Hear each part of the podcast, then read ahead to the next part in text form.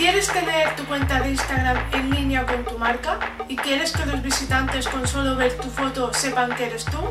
Soy Vero Guerrero de veroguerrero.com, emprendedora y diseñadora gráfica especializada en marcas para emprendedores.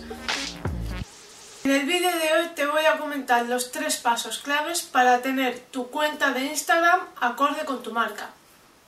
El primer paso es tener tu foto de perfil como marca personal que eres o de tu marca o una fotografía tuya. Y lo que pido por favor es que sea una foto hecha por un profesional.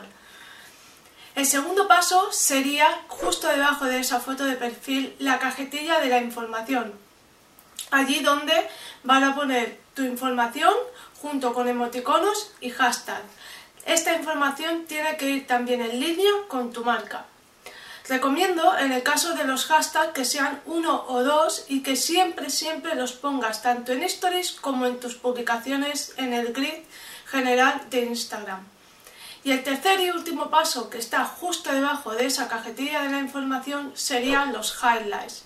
Los highlights no son nada más que agrupación de tus stories por contenido. Por ejemplo, excursiones, mm, consejos o trucos. Lo que te aconsejo es que tengan el color de tu marca, si vas a utilizar texto que sea la misma tipografía que tu marca y si vas a utilizar iconos o emoticonos que sean el mismo estilo de tu marca.